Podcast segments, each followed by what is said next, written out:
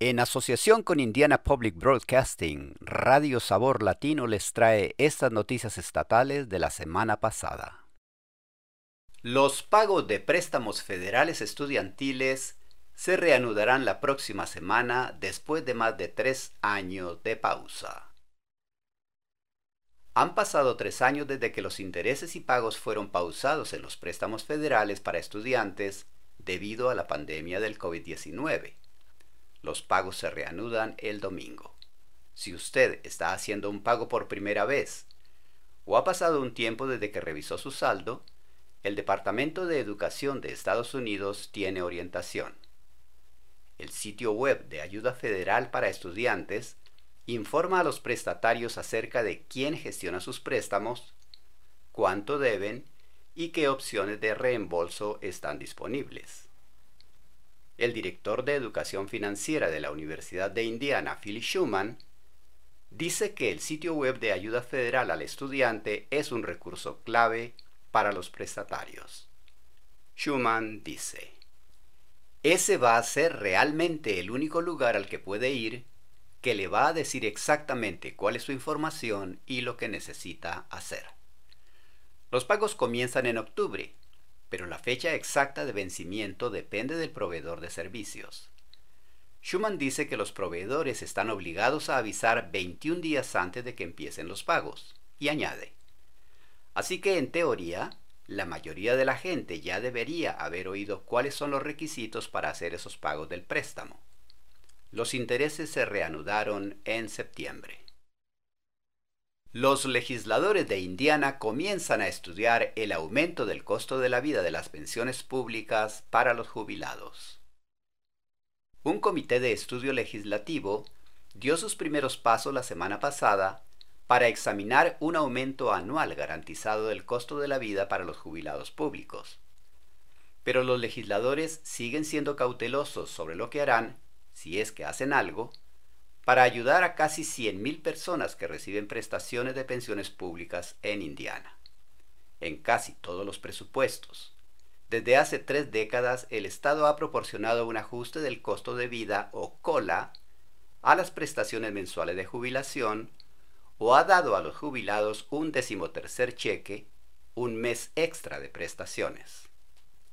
Este año no lo ha hecho sino que ha optado por estudiar un cola permanente de medio punto porcentual al año. El sistema público de jubilación de Indiana dijo a los legisladores que eso costaría al Estado unos 60 millones de dólares al año. El vicepresidente del comité de estudio, Jeff Thompson, reconoce que eso es muy poco comparado con el presupuesto que este año fue de más de 44 mil millones de dólares. Thompson dice, pero, ¿quieres comprometerte con eso a largo plazo? Quiero pensarlo y hablar con algunas personas. Ya veremos. Independientemente de lo que decidan hacer los legisladores, el presidente del comité, Brian Buchanan, dice que parece poco probable que la ayuda llegue en 2024. Buchanan añade, Entiendo que tradicionalmente no hemos hecho ajustes como este en un año no presupuestario. Aún así, tanto Buchanan como Thompson dicen que no están retirando opciones de la mesa en este momento. Las balas de plomo en los cadáveres de ciervo perjudican a las águilas y otros animales salvajes. El DNR pretende educar a los cazadores. El Departamento de Recursos Naturales de Indiana espera educar a los cazadores sobre cómo el uso de balas de plomo amenaza a aves carroñeras como águilas y buitres. Las aves y otros animales salvajes que se alimentan de animales abatidos con perdigones de plomo pueden tener problemas de vuelo y reproductivos. Las personas que dependen de la caza silvestre para alimentarse también pueden sufrir problemas de salud. El plomo también se encuentra en algunos equipos de pesca y fue responsable de casi la mitad de todas las muertes de aves gaviformes desde principios de los 80 hasta 2012. Aunque una ley federal no permite a los cazadores utilizar balas de plomo para matar patos y otras aves acuáticas, en Indiana pueden seguir utilizándolas para animales de caza comunes como ciervos, ardillas y otros mamíferos. Un residente de Indiana solicitó al DNR que prohibiera la venta de munición de plomo en el estado, pero la agencia dice que eso está fuera de sus competencias. Además, el DNR dice que no hay suficientes balas sin plomo para satisfacer la gran demanda de munición en estos momentos. Pero otros estados han prohibido el uso de balas de plomo. Mark Milne es profesor asociado de biología en la Universidad de Indianápolis y forma parte de la Comisión de Recursos Naturales del Estado. Dice que California ha prohibido los perdigones de plomo en la casa e Illinois ha estudiado una legislación similar.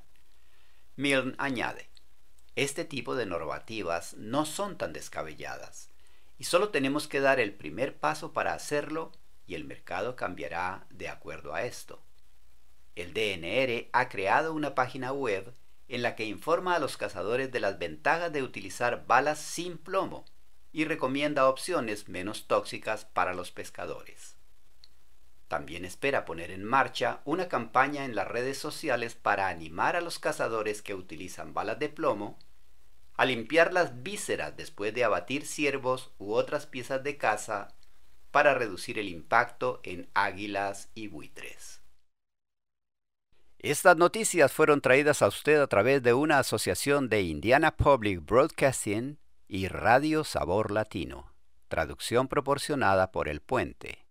Volveremos la próxima semana con más noticias.